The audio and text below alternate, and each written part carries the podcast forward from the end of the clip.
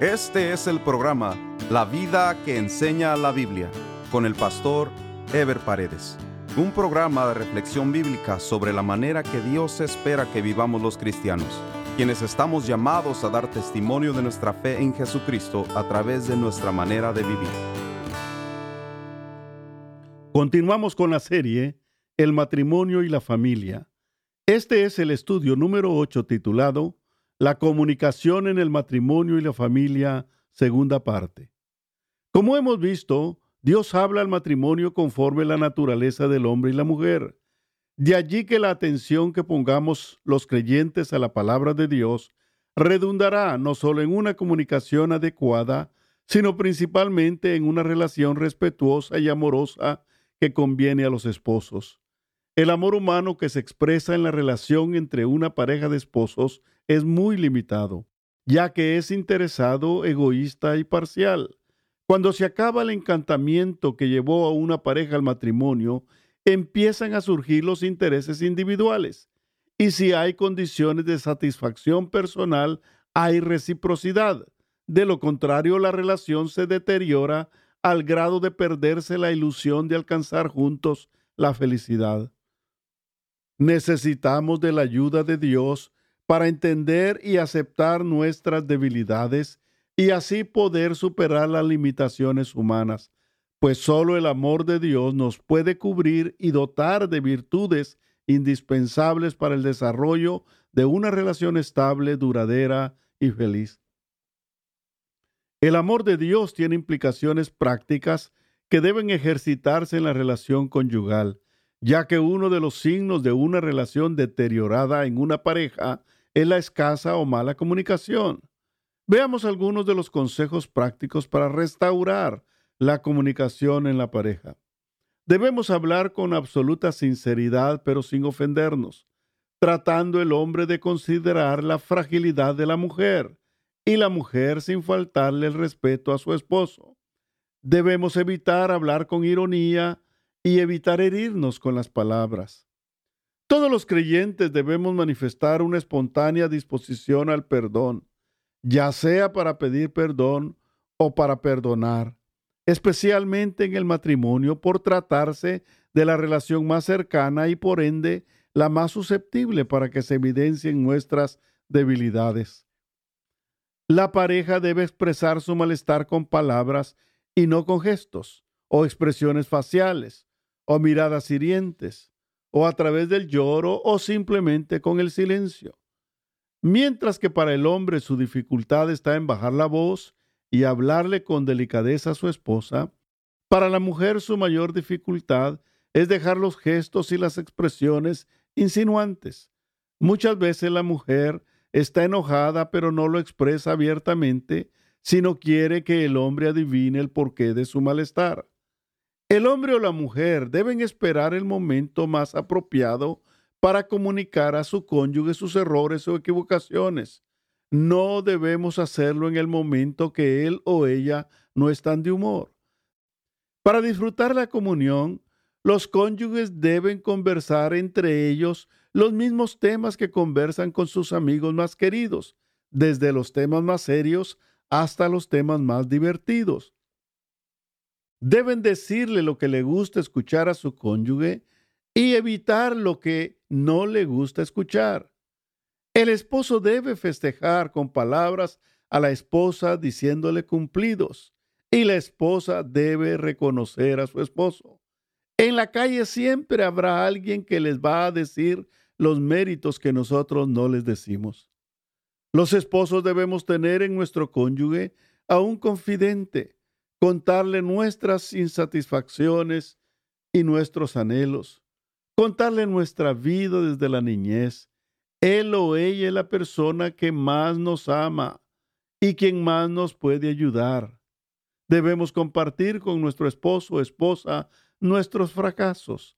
De todas maneras, ya lo saben o lo van a saber, pero es más gratificante para una relación una actitud de humildad y reconocimiento propio. Debemos compartir de palabra y de hecho los éxitos con nuestro cónyuge. Al fin y al cabo, sin él o ella no lo hubiéramos logrado. La Biblia dice en Efesios 4:26, airaos, pero no pequéis, no se ponga el sol sobre vuestro enojo. Esto significa que no debemos dejar pasar el tiempo con el enojo en nuestros corazones, porque entre más tiempo pasa, más afecta la relación. Debemos proponernos que no pase la noche de ese día sin reconciliarnos. Uno de los dos tiene que ceder. Quizá lo haga el más sabio. No debemos esperar que sea el otro por creer que nosotros tenemos la razón. No vale la pena esperar. Todas las parejas tenemos problemas. No hay pareja perfecta. Pero la diferencia está en los que nos dejamos aconsejar para enfrentar y solucionar los problemas de una manera diferente, no con nuestro amor limitado, sino con el amor de Dios. La Biblia dice en Proverbios 18, 22, el que haya esposa haya el bien y alcanza la benevolencia de Jehová. Sin embargo, en lo práctico esto no es fácil, pero es una promesa de Dios.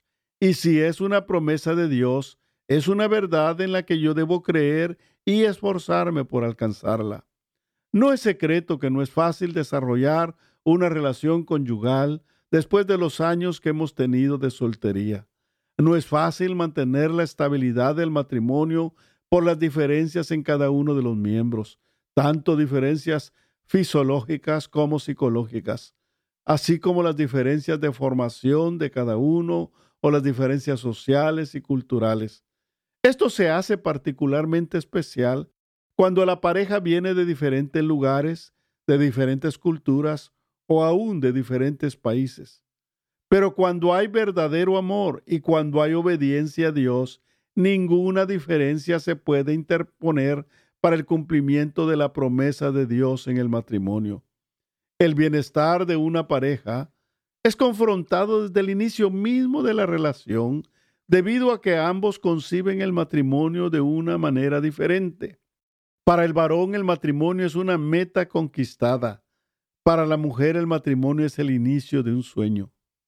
Esto es muy importante porque desde el inicio nos encontramos con dos maneras de pensar aparentemente opuestas. El hombre piensa que ya llegó o ya logró lo que quería, llegó a la meta y su trofeo es su esposa y quiere disfrutarlo y exhibirlo. Mientras que para la mujer es el inicio de una ilusión. El camino está por comenzar y para ella hay muchas cosas que hacer, mientras que el hombre cree que ya todo está hecho. Por eso la comunicación es fundamental desde el inicio, para ir encontrando propósitos y metas comunes, para formarnos una sola identidad como matrimonio y para trabajar juntos en la formación del hogar y la familia. Es obvio que el hombre es más conformista que la mujer, pues mientras el hombre se conforma con una relación amorosa con su esposa y con sus hijos, para la mujer la relación y el respeto del esposo es fundamental y los hijos son su adoración. El hombre es indiferente al arreglo personal y de la casa, mientras que la mujer es cuidadosa y detallista. El hombre es escaso para la comunicación, la mujer es platicadora.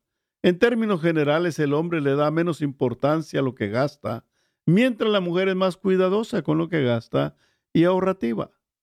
Cuando el hombre hace las compras en el supermercado, va y agarra sin ver el precio. Y lo primero que le pregunta a la esposa cuando llega es, ¿y esto cuánto te costó? Y la respuesta del hombre siempre es, no sé, no me acuerdo. El bienestar conyugal no es automático. Se requiere de sabiduría, esfuerzo y determinación. El crecimiento de la relación es un proceso gradual y permanente. Se pueden distinguir cuatro fases o etapas para alcanzar el bienestar conyugal de manera estable y duradera. En primer lugar, desarrollar una comunicación clara y respetuosa. En segundo lugar, ejercitarse en la comprensión mutua. En tercer lugar, vivir en plena comunión permanente. Y en cuarto lugar, entender y desarrollar la verdadera intimidad. Veamos en primer lugar la fase de la comunicación. Deben comunicarse clara y abiertamente, con respeto, sinceridad y en lenguaje preciso. No esperar que nuestro cónyuge adivine nuestros deseos o sentimientos. los gestos no contribuyen al bienestar de la relación. Plantear abierta y directamente nuestras insatisfacciones a nuestro cónyuge. Aceptar la realidad de que nuestro cónyuge pueda tener ideas diferentes. Una buena comunicación es el primer y fundamental paso para el bienestar de la relación. En segundo lugar, la fase de la comprensión. El doctor Paul Tournier de Suiza fue un reconocido pastor y consejero quien dijo que el esposo o la esposa puede ser el mejor confidente, el mejor amigo y por supuesto el mejor psicoterapeuta para ayudar a conocerse a uno mismo, a comprenderse y así comprender mejor a su pareja. La comprensión es llegar a conocerse y aceptarse mutuamente, identificándose ambos en sus necesidades, en sus debilidades y en sus fortalezas. Cuando el cónyuge es el mejor amigo, disfrutan todos los aspectos de la relación, tanto en las alegrías como en los contratiempos. En tercer lugar, la fase de la comunión. La fase de la comunión es cuando la pareja llega a desarrollar ideas, propósitos y sentimientos comunes que persiguen la complacencia mutua y un interés totalmente compartido. Cuando se da este tipo de comunión, no se encuentra satisfacción en algo que no se esté compartiendo con la pareja. La fase de la comunión se da cuando los propósitos y las ideas de la pareja empiezan a ser comunes, cuando ya no se busca la complacencia individual, sino mutua, cuando ya no se disfruta de un placer, comodidad o bienestar en la vida si el cónyuge no está disfrutándolo con uno. Recuerdo en una ocasión que fui enviado por la universidad donde trabajaba Buenos Aires, Argentina. Estaba yo en un tiempo libre conociendo la gran ciudad de Buenos Aires. Inmediatamente vino a mi pensamiento cómo disfrutaría yo este lugar si mi esposa estuviera conmigo. Tres meses más tarde, estaba yo con mi esposa en Buenos Aires, a donde fui enviado nuevamente, pero ahora pude llevarla conmigo. ¡Qué diferencia! Tristemente he escuchado de algún miembro de la pareja decir, yo no podría trabajar todo el tiempo con mi esposa, lo cual habla de una relación inestable, insatisfactoria y desagradable, porque cuando una pareja se ama y han llegado al nivel no de la perfección, sino de la comprensión mutua, hay necesidad de estar juntos, ya sea en la casa, en el trabajo o al salir. Se extraña y se anhela al ser querido cuando no se está con él o ella. En cuarto lugar, la fase de la intimidad. La última fase es la de la intimidad, cuando la relación involucra entrega mutua e incondicional. Se establece una interdependencia que garantiza la estabilidad de la relación y el bienestar mutuo. En esta fase es que se da la armonía conyugal. Cuando en la relación se establece interdependencia, sin perder individualidad y la confianza en cada uno. Cuando el triunfo o la alegría de mi cónyuge es igualmente mi triunfo y mi alegría. Cuando el fracaso o el dolor de mi cónyuge me duele de la misma manera. Cuando se toman las decisiones con el propósito de agradarse mutuamente. La intimidad se da cuando veo a la familia de mi cónyuge como a mi propia familia. Los sentimientos y capacidades humanas son inútiles por sí solos. El amor humano es egoísta y no soporta el sacrificio. Por eso es necesario para ir cumpliendo cada una de estas etapas la dirección de Dios en la vida de la pareja. Por eso podemos decir que hemos alcanzado el bienestar cuando juntos damos gracias a Dios por su amor y misericordia y que a pesar de nuestras debilidades y diferencias nos ha llevado a una relación estable, respetuosa y de bienestar. Por último, también necesitamos hablar un poco de la comunicación entre padres e hijos. La Biblia dice en Efesios 6 del 1 al 4, Hijos, obedeced en el Señor a vuestros padres, porque esto es justo. Honra a tu padre y a tu madre, que es el primer mandamiento con promesa, para que te vaya bien y seas de larga vida sobre la tierra. Y vosotros, padres, no provoquéis a ir a vuestros hijos, sino criadlos en disciplina y amonestación del Señor. Las relaciones y comunicación entre los padres y sus hijos deben desarrollarse bajo parámetros de cariño, respeto y responsabilidad. Los padres deben saber que los hijos no son una pertenencia absoluta de ellos, sino una bendición de Dios para consolidar la unión matrimonial y para preparar nuevos hombres y mujeres de bien que seguirán constituyendo nuevas familias. Los hijos dejarán el hogar tarde o temprano, por lo que los padres deben prepararse para ello y preparar a sus hijos para lo mismo. Deben dotarles de todos los recursos a su alcance para que cuando esto suceda, ellos estén preparados para desarrollar su propia vida y su propia familia. La relación entre padres e hijos comienza antes del nacimiento de los niños y se fomenta conforme su crecimiento y desarrollo de diversas maneras. Depende del nivel de relación que exista entre los esposos, depende del ambiente que prevalezca en el hogar, depende de la madurez de los padres. La relación entre padres e hijos se fomenta por la aceptación, la confianza, la comunicación, el juego, la recreación, el amor y la instrucción en el Señor. Los resultados de una buena relación entre padres e hijos redundan en interdependencia, creatividad, sana individualidad y madurez en los hijos. Algunos de los obstáculos para una buena relación entre padres e hijos son el autoritarismo de los padres, la sobreprotección, la falta de disciplina, la permisividad extrema y el favoritismo o preferencia con alguno de los hijos. Los padres debemos buscar o crear la oportunidad para dialogar con nuestros hijos, especialmente desde temprana edad. Los padres debemos crear un ambiente para que nuestros hijos tengan la libertad para expresarse, para que ellos tengan la seguridad de que los padres los queremos escuchar. Para esto es fundamental el tipo de comunicación que haya entre esposos, ya que el ejemplo que miren los hijos será el que quieran imitar. Los padres también debemos desarrollar con nuestros hijos la capacidad de perdonarnos mutuamente. Debemos desarrollar también el respeto mutuo, el amor de los padres hacia los hijos y la honra de los hijos hacia los padres. Desde temprana edad, los padres deben enseñarle a sus hijos a que sean sensibles a las instrucciones de Dios. Para ello, deben dedicarle tiempo a los hijos y sobre todo darles buen ejemplo. Hay que ayudar a los hijos desde temprana edad que sepan del engaño que hay en este mundo y de las tentaciones que van a enfrentar. Hay que ayudarle a los hijos a que reconozcan el valor del dinero, la forma honesta de adquirirlo y la forma sabia de gastarlo. Los padres deben enseñarles a sus hijos el respeto y el valor del trabajo, como dice Proverbios 10.5. El que recoge en el verano es hombre entendido, el que duerme en el tiempo de la siega es hijo que avergüenza. El hogar debe ser una escuela para los hijos, donde los principios, hábitos y valores para la vida son establecidos.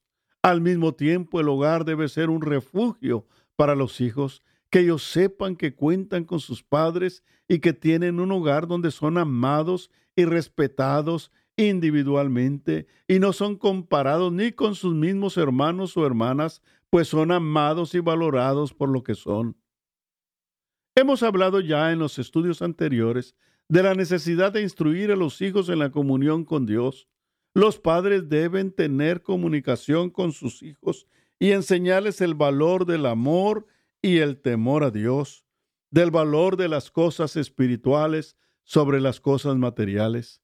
Para ello los padres deben establecer el altar familiar, pero hacerlo de una manera diferente que en la iglesia, a un nivel íntimo y personal, donde los hijos puedan preguntar y tener la confianza de expresar lo que sienten en su corazón.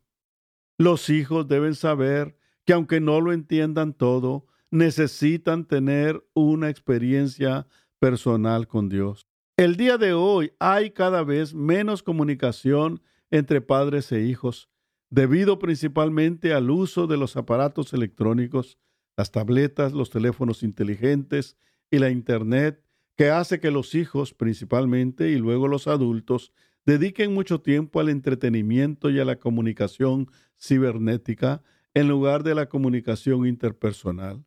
Estaremos hablando de estos temas con más detalle en el próximo estudio. En muchas familias, ni siquiera a la hora de las comidas se da algún tipo de comunicación productiva, ya que debido a la falta de prioridades en el hogar, el trabajo y otras presiones sociales, hacen que los miembros de la familia ya no se sienten juntos a la mesa, que los hijos grandes coman afuera y que los hijos pequeños le den más importancia a los videojuegos que a la comida. Nuestras sociedades están cada vez más automatizadas. La tecnología está debilitando las relaciones personales y las familias están sufriendo las consecuencias. Tanto la relación entre esposos como la relación entre padres e hijos han sufrido cambios sustanciales en menoscabo del beneficio y desarrollo de las relaciones interpersonales, que son en última instancia las que nos permiten un desarrollo sano y saludable. En el próximo programa estaremos desarrollando el tema La vida espiritual en el hogar. Nos vemos en el próximo programa. Dios les bendiga.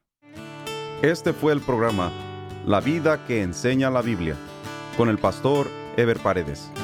Este programa fue patrocinado por la iglesia La Puerta Abierta, ubicada en Irvine, en el condado de Orange, California. La iglesia La Puerta Abierta transmite uno de sus servicios por YouTube. Si desea ver la transmisión con los mensajes del pastor Ever Paredes, vaya a nuestro sitio de internet, lapuertaabierta.com, y haga clic en transmisión en vivo. O directamente a YouTube y escriba LPA en vivo, los domingos a las 10.30 de la mañana. Si desea mayor información, escriba al correo electrónico info